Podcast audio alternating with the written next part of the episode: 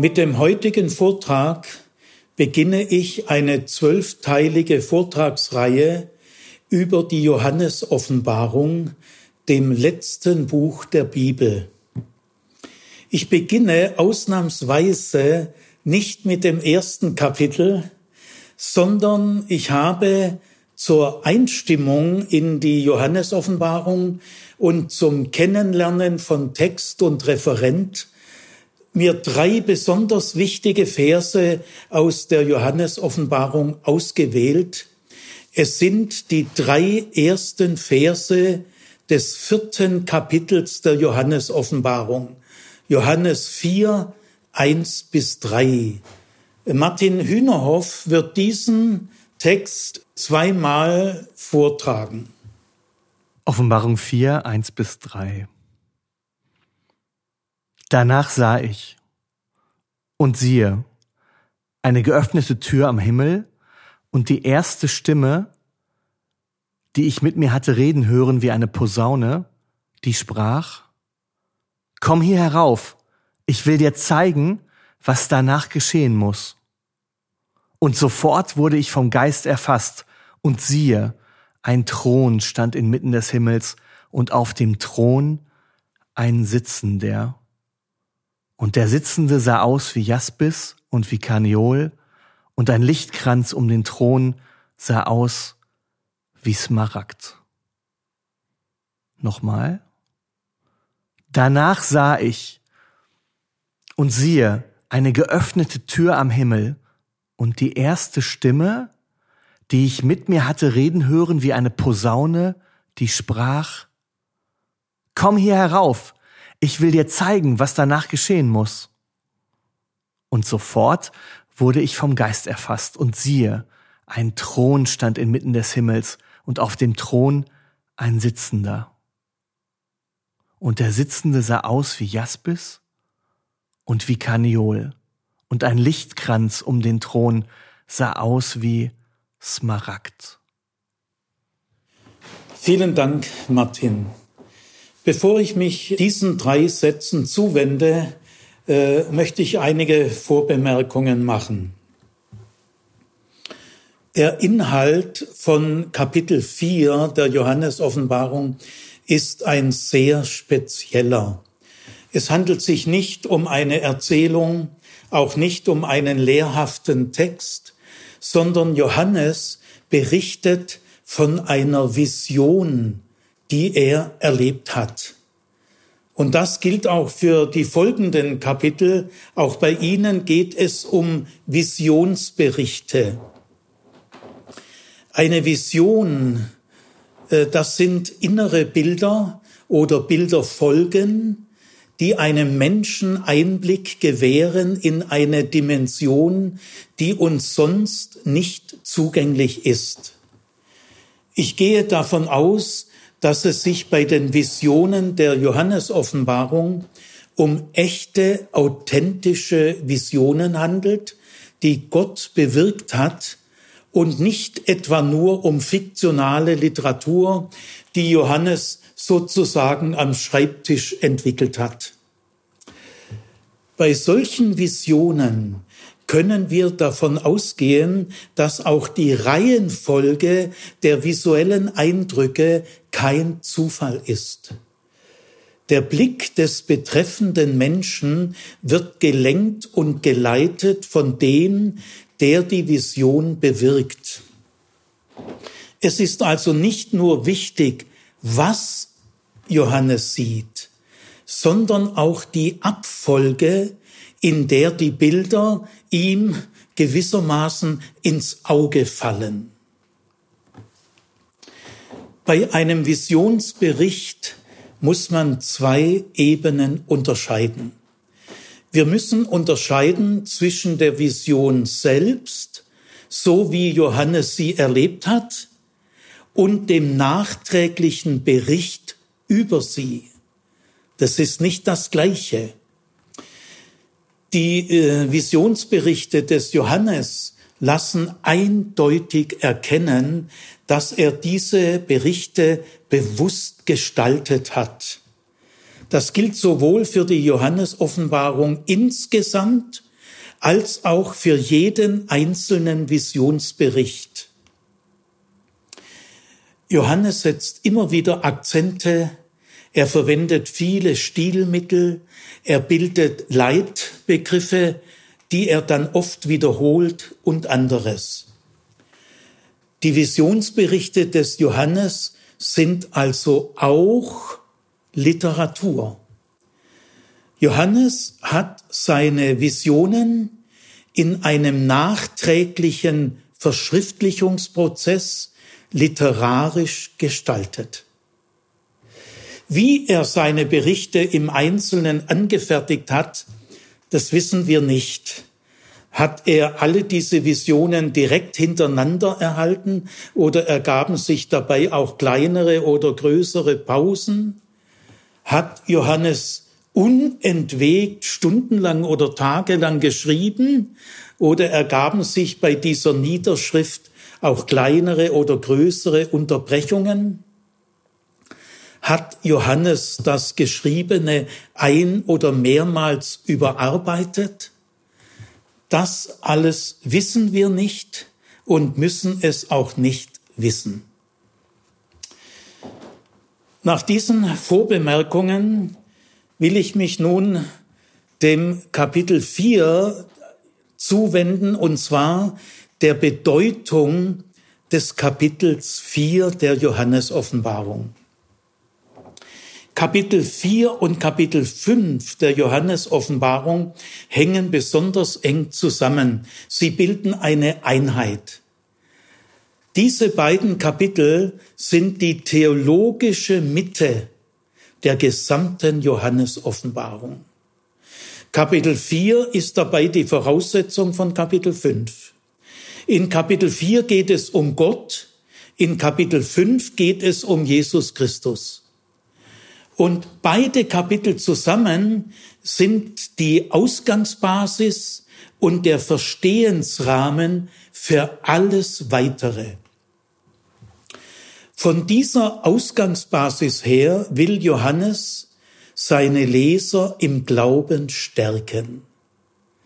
Denn von dieser Basis her kann der Mensch am ehesten all das, was noch auf ihn zukommen mag, verarbeiten und bewältigen. Und deshalb konfrontiert Johannes seine Leser, bevor er mit irgendwelchen Ereignissen auf der Erde anfängt, mit diesem grundlegenden Einblick in die himmlische Welt. Nun will ich mich also diesen ersten drei Sätzen zuwenden. Äh, zunächst die Verse 1 bis 2a, das ist die Einleitung. Diese Einleitung hat vorbereitenden Charakter. Auch in meinem Vortrag hat diese Einleitung vorbereitenden Charakter. Sie steht also nicht im Mittelpunkt. Ich möchte aber auch diese Einleitung nicht einfach übergehen. Diese Einleitung ist sehr knapp. Sie ist im Ich-Stil formuliert und sie beginnt mit folgenden Worten. Danach sah ich und siehe eine offene Tür am Himmel. Wann Johannes das gesehen hat und wo, das teilt er uns nicht mit. Er nennt nicht die näheren Umstände. Aber er bringt schon einen ersten Akzent mit dieser damaligen Redewendung und siehe. Äh, diese Redewendung besagt, Leute, passt auf, jetzt kommt etwas ganz Besonderes. Und dann sieht Johannes als erstes eine geöffnete Tür am Himmel. Der Ausdruck am Himmel zeigt, dass damals die allgemeine Vorstellung war, der Himmel ist eine Art Dach, ein Firmament. Und äh, diese geöffnete Tür ist hier das Übergangssymbol aus der einen Realität in die andere. Mit der geöffneten Tür ist keine Tür gemeint, die sowieso immer offen steht. Nein, es ist eine Tür gemeint, die jemand geöffnet hat. Das griechische Wort an dieser Stelle bezeichnet das Ergebnis einer Handlung. Johannes könnte diese Tür nicht öffnen. Und wir alle könnten mit unseren Augen diese Tür nicht mal sehen. Diese geöffnete Tür hat schon etwas Einladendes. Und jetzt hört äh, Johannes eine laute Stimme, laut wie eine Posaune, und diese Stimme sagt zu ihm, komm hier herauf, ich will dir zeigen, was danach geschehen muss. Die Initiative geht allein von dieser Stimme aus, in keiner Weise von Johannes. Und dann geht alles sehr schnell. Es heißt, ich wurde sofort vom Geist erfasst. Also Johannes kann sich nicht selber auf den Weg zu dieser geöffneten Tür machen. Und äh, wie der Geist ihn dorthin versetzt, wie wir uns das alles innerlich vorstellen sollen, erfahren wir nicht. Solche Details spielen keine Rolle. Wichtig aber ist, dass Johannes nach oben versetzt wird. Gott ist immer oben. Oben ist es weit und hell.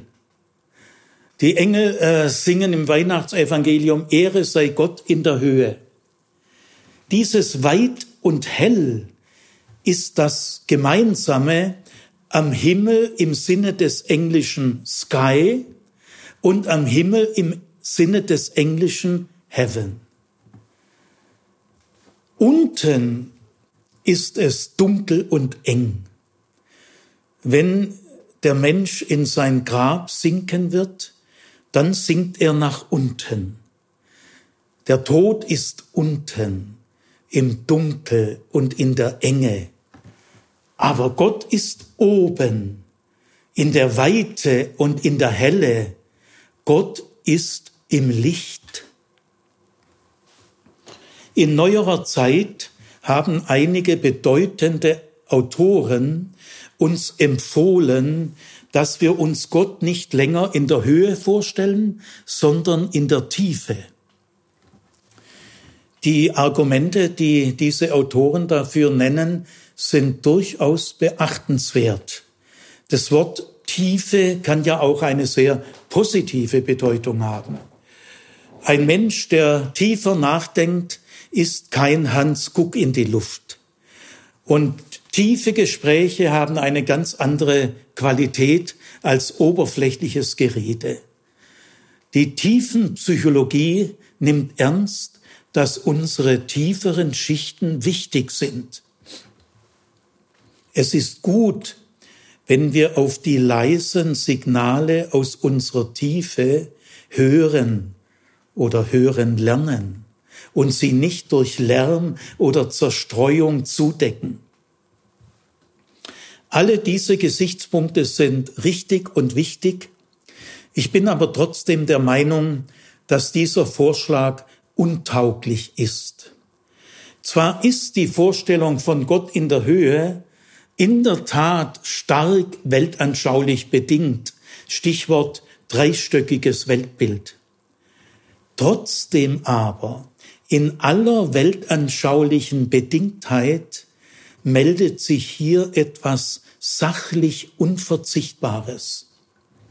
Gott und das Licht gehören, wie wir noch sehen werden, auch in der Sache sehr eng und unlöslich zusammen. Soweit zu der Einleitung. Nach der Einleitung beginnt ab Vers 2b die eigentliche Himmelsvision des Johannes. Und wie ich schon gesagt habe, diese Himmelsvision, die geht bis zum Ende von Kapitel 5. Das ist eine große Vision. Diese Himmelsvision ist grundlegend und ist die theologische Mitte der gesamten Johannes-Offenbarung. Und ich wende mich in diesem Vortrag ganz den ersten zwei Sätzen dieser Himmelsvision zu. Die stehen nicht zufällig am Anfang, sondern der Blick des Sehers wird gelenkt und geleitet durch den, der diese Vision bewirkt. Man kann also sagen, diese zwei Sätze sind die Grundlage der Grundlage. Man kann sie fast nicht überschätzen. Und diese zwei Sätze lauten, und siehe, ein Thron stand inmitten des Himmels und auf dem Thron ein Sitzender. Und der Sitzende sah aus wie Jaspis und wie Karneol und ein Lichtkranz um den Thron sah aus wie Smaragd. Ich will diese beiden Sätze noch einmal zitieren, weil sie dermaßen wichtig sind. Und siehe, inmitten des Himmels stand ein Thron und auf dem Thron ein Sitzender. Und der Sitzende sah aus wie Jaspis und Karneol, und ein Lichtkranz um den Thron sah aus wie Smaragd. Weil es sich hier um zwei Sätze handelt, hat jetzt logischerweise mein Vortrag ab jetzt zwei Hälften. In der ersten Hälfte widme ich mich dem ersten Satz und in der zweiten Hälfte dem zweiten Satz. Also zuerst einmal zum ersten Satz. Er lautet, und siehe, ein Thron stand inmitten des Himmels und auf dem Thron ein Sitzender. Der Thron stand inmitten des Himmels. Also der Himmel ist zentriert. Der Thron ist das Zentrum. Aber der Thron selber, um den geht's natürlich nicht. Der Thron hat keine Eigenbedeutung. Es geht um den, der auf dem Thron sitzt. Es ist ja sein Thron. Dieser Sitzende äh, wird in keiner Weise näher beschrieben. Äh, Johannes ist hier viel vorsichtiger und zurückhaltender, als es noch die alttestamentlichen Propheten waren. Zum Beispiel heißt es in einer Himmelsvision in Hesekiel 1, äh, da ist die Rede von der Hüfte Gottes. Oder in einer Vision in Daniel 7, 9 ist die Rede von der Bekleidung Gottes. Sie leuchtet und vom Haupt Gottes und Gott wird bezeichnet als der Hochbetagte. Ja, nein, das, das ist hier alles weg. Kein Wort zu irgendwelchen Körperteilen, kein Wort zur Bekleidung und kein Wort zum Alter. Natürlich könnte man sagen, aber schon der Ausdruck Sitzender ist ja auch eine Vermenschlichung. Nein, nein, das stimmt, könnte man sagen, aber es stimmt trotzdem so nicht. Warum? Der Ausdruck Sitzender ist bereits die bildlogische Konsequenz, wenn man das Wort Thron verwendet. Auf dem Thron schwebt man nicht und man kriecht auch nicht unterm Thron rum, sondern auf dem Thron sitzt man halt. Also wenn man schon das Wort Thron verwendet, dann hat man jetzt nicht mehr viel andere Möglichkeiten. Und das Wort Thron ist hier sachlich unverzichtbar. Natürlich werden alle Leser der Johannesoffenbarung zu Recht davon ausgehen, dass es sich bei dem Sitzenden um Gott handelt. Aber das wird nicht gesagt. Es fällt auch keine, es fällt weder das Wort Gott noch irgendeine Bezeichnung für Gott noch irgendein Name Gottes. Die Identität des Sitzenden wird erst in Vers 8 geklärt und auch dort nicht durch Johannes, sondern durch himmlische Wesen. ist irgendwie merkwürdig, gell? Warum ist hier lediglich äh, äh, das Wort sitzender gebraucht, ohne ausdrücklich zu sagen, dass es sich um Gott handelt. Es geht hier um den Vorrang der sinnlichen Wahrnehmung. Johannes nimmt einen Sitzenden wahr. Und erst kommt die Wahrnehmung und später erst dann die Deutung. Erst mal hingucken und nicht immer gleich über alles Bescheid wissen.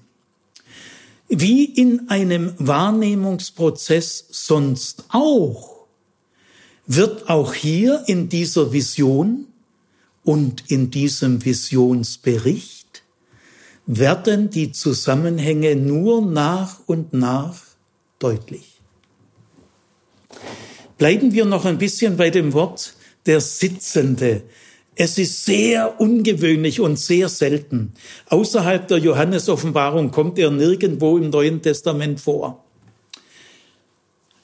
Äh, wenn man in der Antike im öffentlichen Bereich von einem Menschen, natürlich nur der Mann, von einem Menschen sagt, dass er sitzt, ja, dann hat es nichts zu tun mit Untätigkeit oder Ausruhen oder Bequemlichkeit. Nein, überhaupt nicht. Sondern Sitzen im öffentlichen Bereich äh, dürfen nur Personen, die einen sehr hohen Status haben. Ein König sitzt auf dem Thron und alle, die mit ihm was zu tun haben wollen, die stehen bitteschön vor ihm. Der Lehrer sitzt auf dem Lehrstuhl und die Schüler stehen vor ihm. Das waren noch Zeiten. Oder auch, wenn man mal die Engel betrachtet, es heißt nie von einem Engel, dass er sitzt. Ja, das wäre der Ehre zu viel. Äh, die Engel stehen vor Gott. Es sind dienstbare Geister. Sitzen tut nur Gott. Also der Ausdruck der Sitzende äh, sagt sehr viel aus. Gell? Äh, wenn ein König auf einem Thron Platz nimmt und sitzt, dann wird er tätig. Dann äh, macht er sich an die Staatsgeschäfte. Gell? Also ein König ist nie so intensiv bei der Arbeit, wie wenn er auf dem Thron sitzt. Soweit mal zum Sitzenden. Jetzt äh, der Thron obwohl es der Thron des Sitzenden ist, wird in keiner Weise näher beschrieben. Sagen wir mal Größe oder Aussehen oder Material oder Machart und so weiter, kein Wort. In anderen biblischen oder beziehungsweise jüdischen Texten, apokalyptischen Texten, wird der Thron Gottes stets näher beschrieben. Und es wird auch oft beschrieben, welchen Weg der Seher durchlaufen muss, bis er vor Gottes Thron steht. Er muss durch so und so viele Vorhallen, er muss an dieser und jener Wächterfigur vorbei und dann endlich steht er vor Gottes Thron. Nein, das fällt hier alles weg. Johannes hat sofort direkten freien Blick zum Thron Gottes ohne alle Zwischeninstanzen. Obwohl der Thron des Sitzenden in keiner Weise näher beschrieben wird, ist er das entscheidende Stichwort in diesem Kapitel 4 und weit darüber hinaus. Ich will das mal mit einigen statistischen Hinweisen deutlich machen. Das Wort Thron kommt in Kapitel 4 14 Mal vor. In Kapitel 5 kommt es noch fünfmal vor. In der ganzen Johannes-Offenbarung kommt es 47 Mal vor. Fast in jedem Kapitel, bis hin zum Schlusskapitel. Von allen Stellen im Neuen Testament, in denen von einem Thron die Rede ist, stehen 80 Prozent in der Johannes-Offenbarung. Aber keine dieser 47 Stellen bezieht sich auf einen irdischen Herrscher. Im Vergleich dazu, im Alten Testament steht nur eine Minderheit dieser Stellen, wo Thron, Thron vorkommt, äh, bezieht sich nur eine Minderheit auf den Thron Gottes. Die große Mehrheit der Stellen bezieht sich auf irdische Herrscher. In der Johannes-Offenbarung kein einzige Stelle. Jetzt äh, auch alle Präpositionen, die in Kapitel vorkommen, beziehen sich alle auf den Thron. Vor dem Thron, rings um den Thron, vom Thron aus, gegenüber dem Thron und so weiter. Der Thron ist sozusagen der archimedische Fixpunkt in der gesamten Johannes-Offenbarung. Damit stehen wir vor einer entscheidenden Frage, nämlich der Frage, was bedeutet in diesem Zusammenhang das Stichwort Thron? Was wird mit diesem Motiv ausgesagt? Ich will dieses Bildmotiv ernst nehmen, indem ich seinen Realitätsgehalt und seine Lebensbedeutung auslote. Das Stichwort Thron bezieht sich auf die Macht und die Souveränität Gottes. Dieser Aspekt, die Macht Gottes, steht im Johannes Offenbarung dermaßen im Vordergrund wie in keiner anderen Schrift des Neuen Testaments. Es geht Johannes darum, dass Gott auf dem Thron sitzt. Er ist der Thronende und das ist entscheidend. Ja, ich meine, Johannes weiß schon, dass Gott ein Gott der Liebe ist. Und er weiß, dass die Macht Gottes eine Macht des Rechts und der Gerechtigkeit ist. Und dass die Macht Gottes immer verbunden ist mit seiner Barmherzigkeit. Ja, ja, das weiß der Johannes schon. Aber trotzdem, es geht ihm in erster Linie um die Macht Gottes. Wie stark könnten wir auf die Liebe Gottes hoffen, wenn, lieb, wenn Gott nur eine geringe oder gar keine Macht hätte? Und ohne eine entsprechende Macht könnte Gott dem Recht und der Gerechtigkeit ja gar nicht zum Sieg verhelfen. Und ohne eine entsprechende Macht wäre auch die Barmherzigkeit Gottes nicht besonders wirkungsvoll. Deshalb, es geht Johannes um die Macht Gottes. Johannes hat es aus gegebenem Anlass erkannt, in gewisser Hinsicht ist alles eine Machtfrage. Die Christen in seiner Umgebung standen mit, der, mit dem Rücken äh, zur Wand. Sie lebten in ständiger Bedrohung und Bedrückung. Und da lässt sich die Frage nach der Macht nicht mehr aufschieben. Die Menschen werden beherrscht von allen möglichen Mächten und Gewalten denken wir an die Zerstörungsmacht der Waffen und an die Zerstörungsmacht der Kriege. Es ist der Menschheit nicht gelungen, den Krieg und das unbeschreibliche Kriegsleid definitiv zu überwinden. Denken wir an die Macht des Geldes und der Geldgier Denken wir an die Macht des Internet, die Macht der sozialen Medien und der Medien überhaupt. Denken wir an die Macht der Ungerechtigkeit und ihrer unterdrückerischen Strukturen. Denken wir an die Macht von Hass, von Lüge und Propaganda. Denken wir an die Macht der kriminellen Energie, es ist der Menschheit nicht gelungen, die Kriminalitätsrate wesentlich zu senken. Denken wir an die Opfer der sexuellen Gewalt. Denken wir an die Macht der Vorurteile, an die Macht der Tabus, an die Macht der raffiniert getarnten Interessen, an die Macht des Verschweigens. Denken wir an die Macht der Mehrheit über die Minderheit. Denken wir an die Macht über die Kinder und den Missbrauch der Kinder. Denken wir aber auch an die unzähligen Machtkämpfe innerhalb der Religionen und an ihre Macht über das Gewissen der Menschen und den Missbrauch dieser Macht. Denken wir an die Macht derer, die von sich behaupten, dass sie Gott besonders gut kennen und dass sie genau wissen, was Gott will. Denken wir an die Macht derer, die glauben, dass sie einen Monopolanspruch auf die Bibel haben.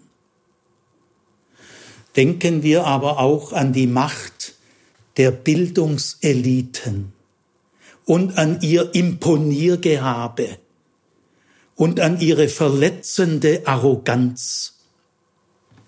Denken wir aber auch an die Macht der Dummheit die Macht des Schwarz-Weiß-Denkens und des Schubladendenkens. Denken wir aber auch an die Macht der Angst, der Sorge und der Verzagtheit. Tja, in der Tat, in gewisser Hinsicht ist alles eine Machtfrage. Natürlich müssen wir aufpassen und dürfen niemals die Macht Gottes verwechseln mit der Macht der irdischen Herren. Weil Gottes Macht eine, eine Macht der Liebe ist und des Rechts und der Gerechtigkeit und der Barmherzigkeit, kann sie sich nicht durchsetzen wie die Macht eines Alexander des Großen oder eines Napoleon oder eines Despoten unserer Zeit. Und trotzdem geht es Johannes in erster Linie um die Macht Gottes. Der Thron Gottes ist real und echt und die Macht Gottes ist echt und real. Nach Johannes dürfen wir die Macht Gottes niemals in Verbindung bringen mit dem, was wir als Ohnmacht bezeichnen. Ohnmacht heißt ja wörtlich ohne Macht. Jesus war am Kreuz für unsere Augen ohnmächtig. Aber diese Ohnmacht war keine Schwäche. Sie war keine Niederlage, sondern sie war der alles entscheidende Sieg. Also nach Johannes ist Gott in keiner Hinsicht ohnmächtig,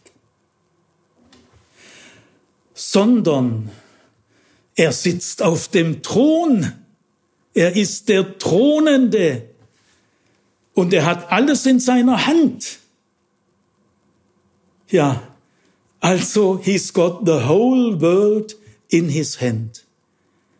Gegenüber all den Macht- und Gewaltstrukturen, die ich genannt habe, gegenüber all diesen menschlichen Abgründen, stellt Johannes klar, es gibt auch eine durch und durch gute Macht und die sitzt auf dem Thron.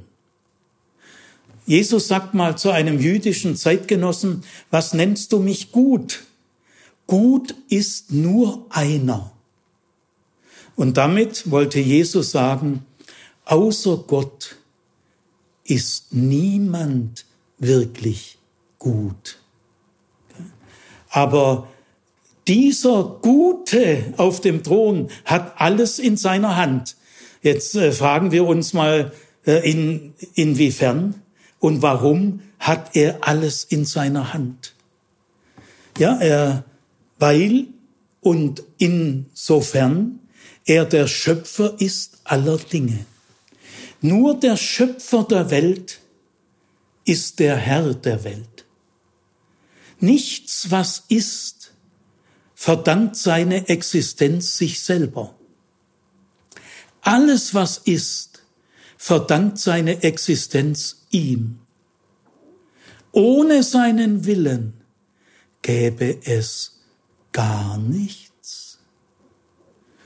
Der Schöpfer aller Dinge, der Schöpfer der interstellaren Räume, der Schöpfer der Milchstraßen, der Schöpfer der schwarzen Löcher, der Schöpfer von Materie und Antimaterie, aber auch der Schöpfer aller Ameisen und jedes einzelnen Grashalms.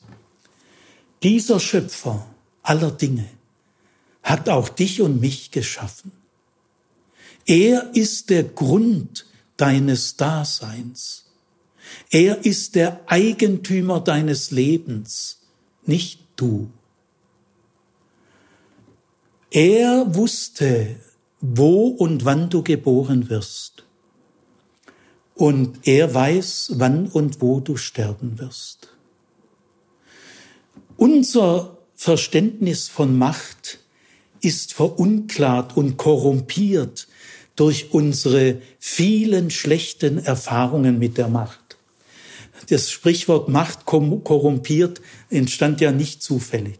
Wir haben zu viel Zerstörerisches erlebt, zu viel Destruktives, zu viel Zermürbendes, zu viele Enttäuschungen. Aber dem allen gegenüber macht Johannes klar, es gibt eine durch und durch gute Macht und die sitzt auf dem Thron. Von guten Mächten wunderbar geborgen erwarten wir getrost, was kommen mag, schrieb Dietrich Bonhoeffer in ziemlich aussichtsloser Lage.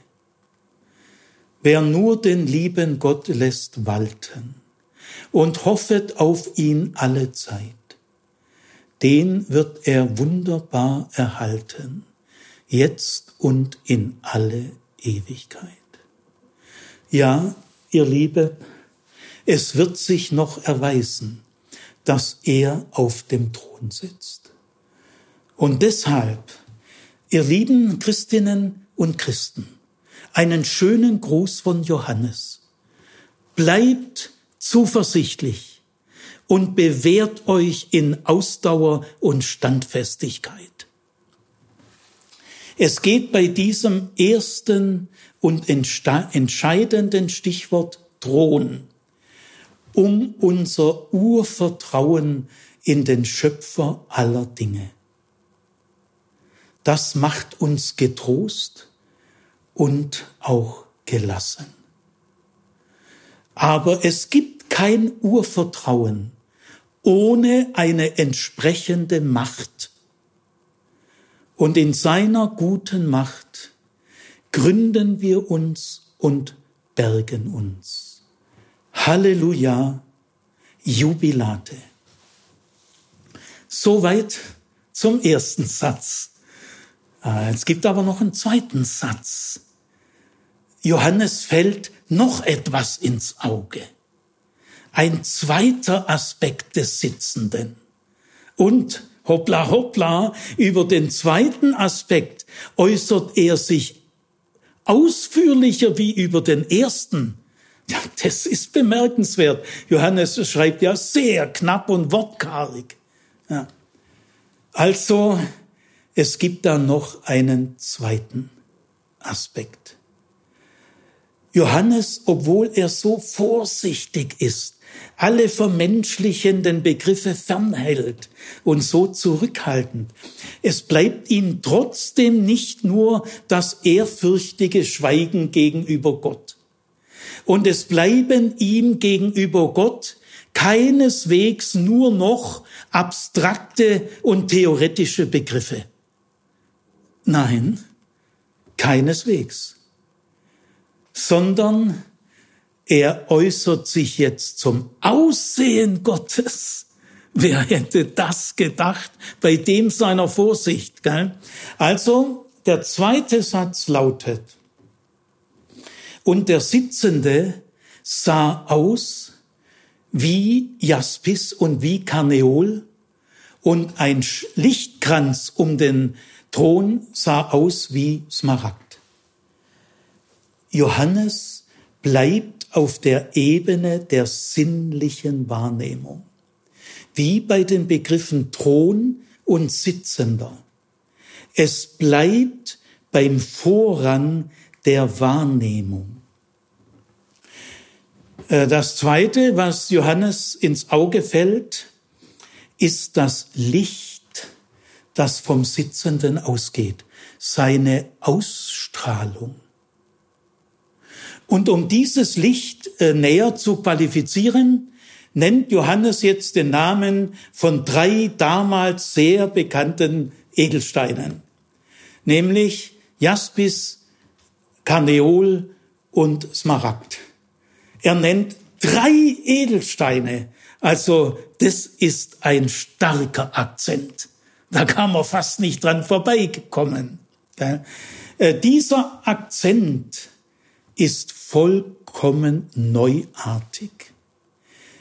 Es gab in der Bibel bis dahin und im Judentum keinen einzigen Text, in dem man versucht hat, das Wesen Gottes mit Edelsteinen näher zu beschreiben. Und auch sonst ist bis dahin kein Mensch auf diesen Gedanken gekommen. Wir stehen also jetzt wieder vor einer entscheidenden Frage, nämlich der Frage, was bedeutet in diesem Zusammenhang das Stichwort Edelsteine? Was wird mit diesem Motiv ausgesagt?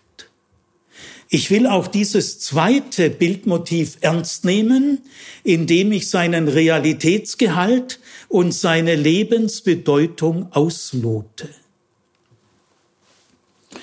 Dazu müssen wir zuerst einmal für kurze Zeit unsere eigene Lebenswelt verlassen.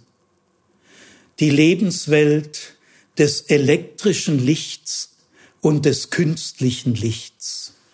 Ja, diese Lebenswelt, die gibt es ja erst seit ungefähr 150 Jahren. Noch im Jahr 1900 war Elektrizität und elektrisches Licht etwas sehr Seltenes und Luxuriöses. Erst danach ging dann allerdings die Entwicklung ziemlich zügig voran.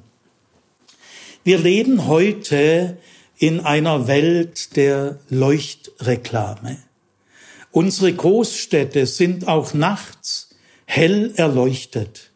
Und in fast jeder Show spielen Lichteffekte eine große Rolle. Heute haben sehr viele Kinder, zumindest so in Mitteleuropa, irgendeine Art von Lichterkarussell.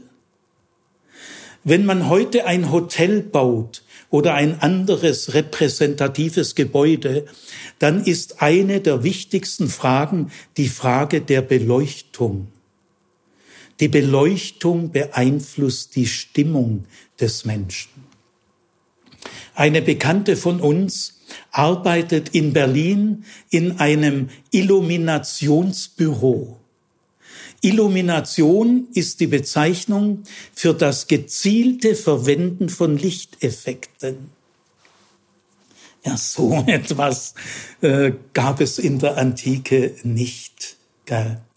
Äh, sondern Jahrtausende lang, bis ins 18. und 19. Jahrhundert hinein, gab es nur zwei Lichtquellen, die Sonne und das Feuer. Wer Licht machen wollte, musste ein Feuer anzünden. Entweder eine Kerze oder eine Öllampe oder eine Fackel oder eine Feuerschale. Selbst die Weltstadt Rom war damals nachts sehr dunkel. Eine Straßenbeleuchtung wie heute gab es nicht, sondern es gab nur an einigen markanten Plätzen der Stadt einige Fackeln und einige Feuerschalen. Und das war's dann.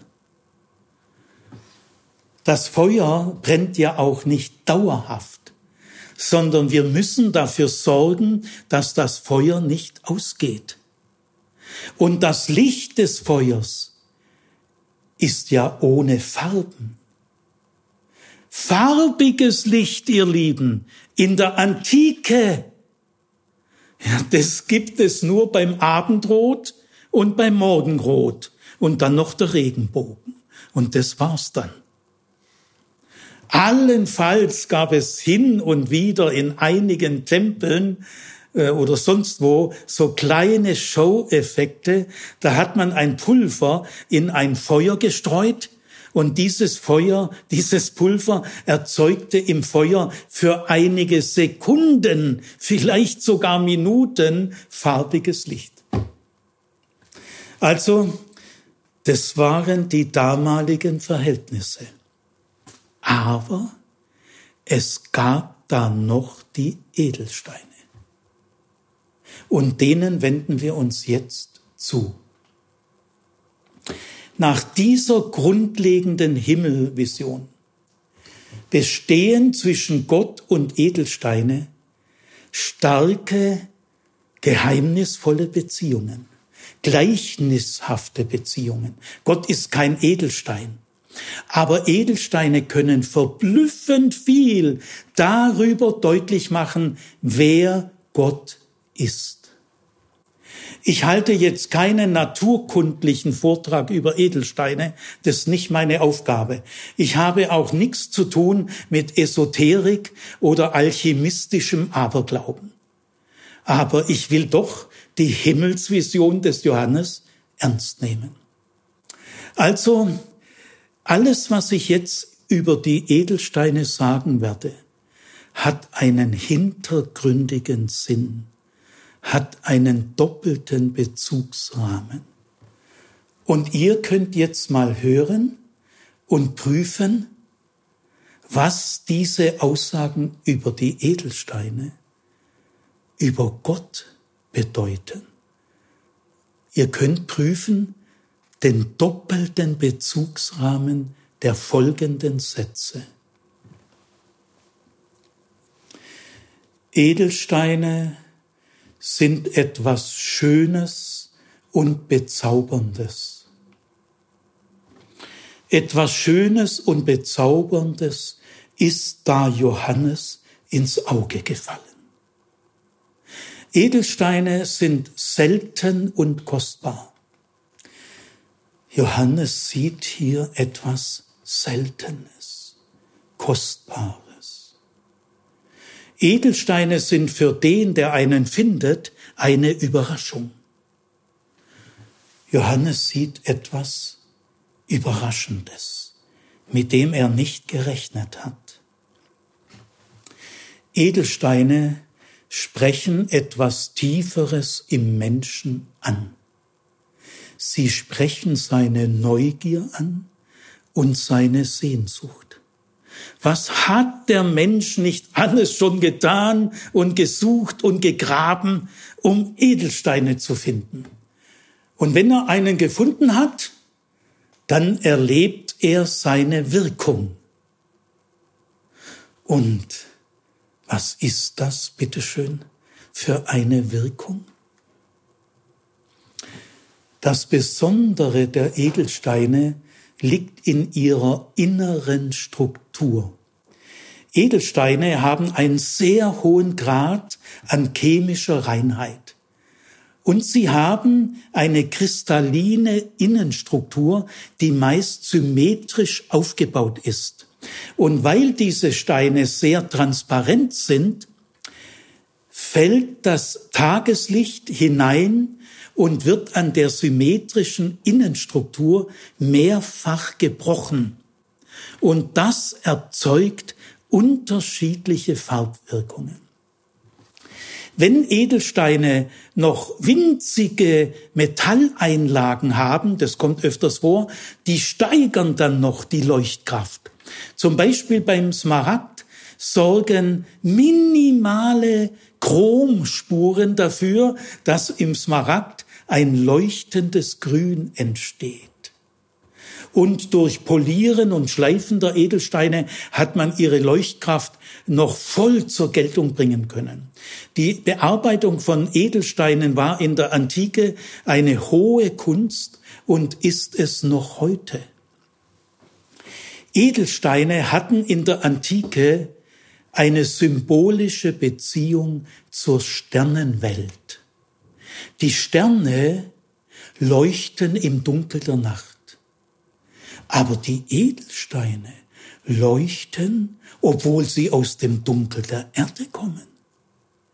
sie sind die Sterne der Erde.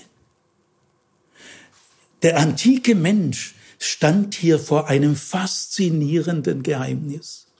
Wie kann es sein, dass Steine leuchten? Wie kann es sein, dass sie so schön leuchten, obwohl sie doch aus dem Dunkel der Erde kommen? Sie leuchten ja viel Farben vor als jeder Stern. Also die Ausstrahlungskraft der Edelsteine und ihre Anziehungskraft liegt in ihrem farbigen Licht. Der Jaspis leuchtet in einem Grün, das ins Bläuliche übergehen kann. Der Karneol leuchtet in einem tiefen Rot. Und der Smaragd kann in unterschiedlichen Farben leuchten.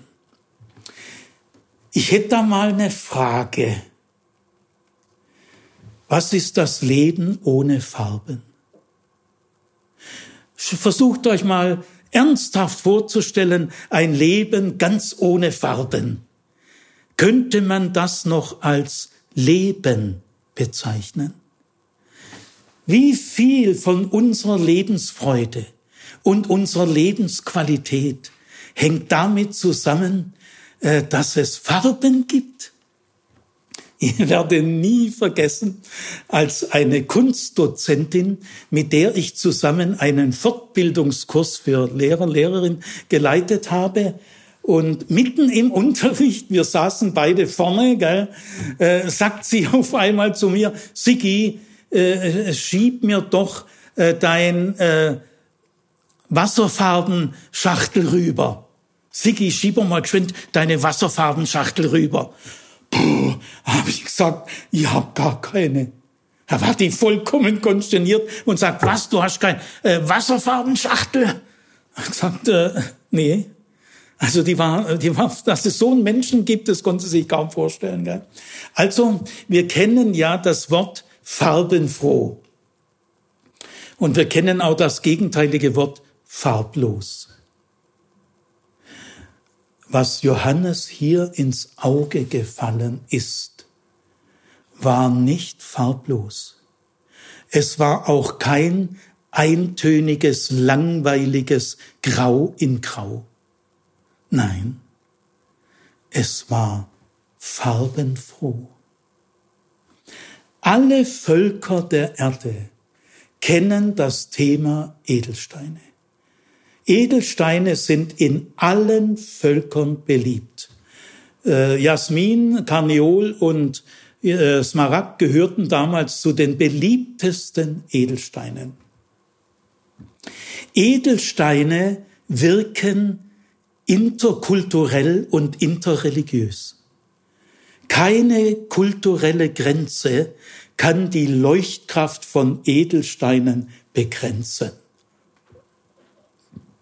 und unzählige Märchen kreisen um das Thema Edelsteine. Sie konnten sich der Faszination dieses Themas nicht entziehen. Kirgisische Märchen, turkmenische Märchen, usbekische Märchen, mongolische Märchen, indische, chinesische Märchen, georgische Märchen, kaukasische Märchen und so weiter und so weiter. Was für eine Wirkungsgeschichte!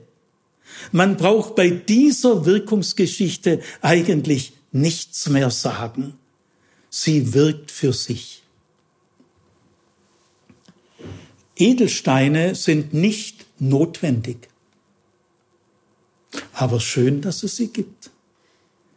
Der Alltag funktioniert auch ohne Edelsteine, aber mit ihnen wird er schöner.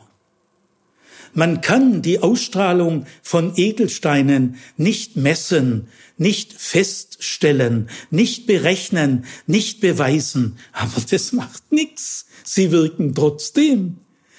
Nach dem Motto, Wirklichkeit ist das, was wirkt. Edelsteine liegen nicht überall herum. Edelsteine sind nichts Alltägliches. Sie sind nichts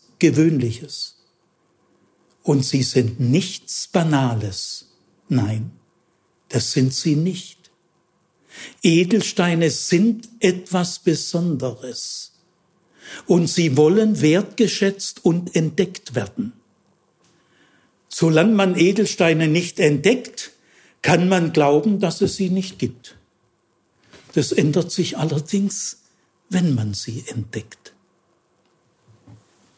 Vor Edelsteinen muss sich niemand fürchten. Edelsteine sind nicht bedrohlich. Sie schaden niemand. Sie sind durch und durch positiv.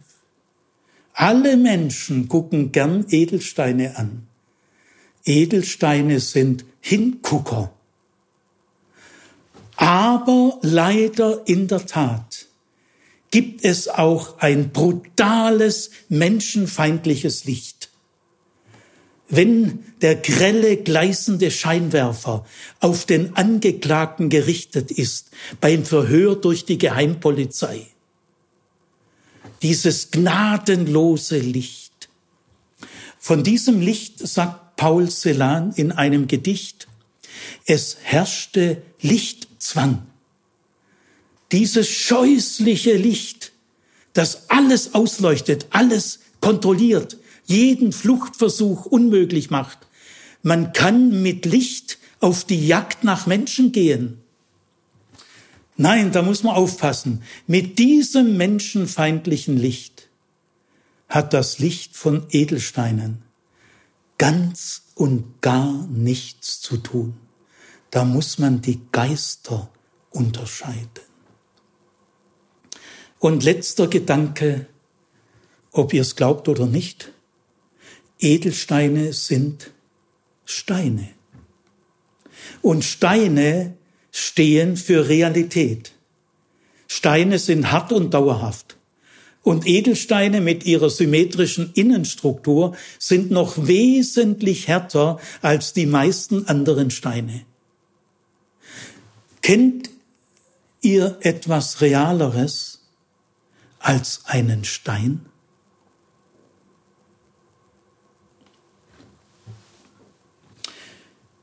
Die Himmelsvision des Johannes macht gleich zu Beginn die zwei entscheidenden Aspekte Gottes deutlich. Die Himmelsvision braucht dazu ganze zwei Sätze. Was kann man in zwei Sätzen deutlich machen, wenn diese Sätze ganz auf das Wesentliche konzentriert sind? Wie diese zwei Sätze. Es gibt diesen ersten Aspekt, Thron, Macht Gottes, der ist entscheidend, aber er allein genügt nicht. Der erste Aspekt allein wird dem Wesen Gottes nicht gerecht. Erst alle beide Aspekte zusammen machen deutlich, wer Gott ist. Im ersten Aspekt geht es um seine Schöpfermacht. Im zweiten Aspekt geht es um seine Ausstrahlung. Im ersten Aspekt geht es um unser Urvertrauen. Im zweiten Aspekt geht es um unser Fasziniertsein und unsere Entdeckerfreude. Im ersten Aspekt werden wir gelassen und geborgen. Aber der zweite Aspekt zieht uns aus uns selbst heraus. Luther sagt ponis nos extra nos und zieht uns zu ihm hin. Der zweite Aspekt weckt in uns alle kreativen Talente und Begabungen. Er weckt die Poesie. Prosa genügt nicht mehr. Er weckt die Kunst. Er weckt die Musik. Er weckt den Gesang. Und er weckt die Wissenschaft. Es gibt bei Gott so viel zu bewundern und zu entdecken.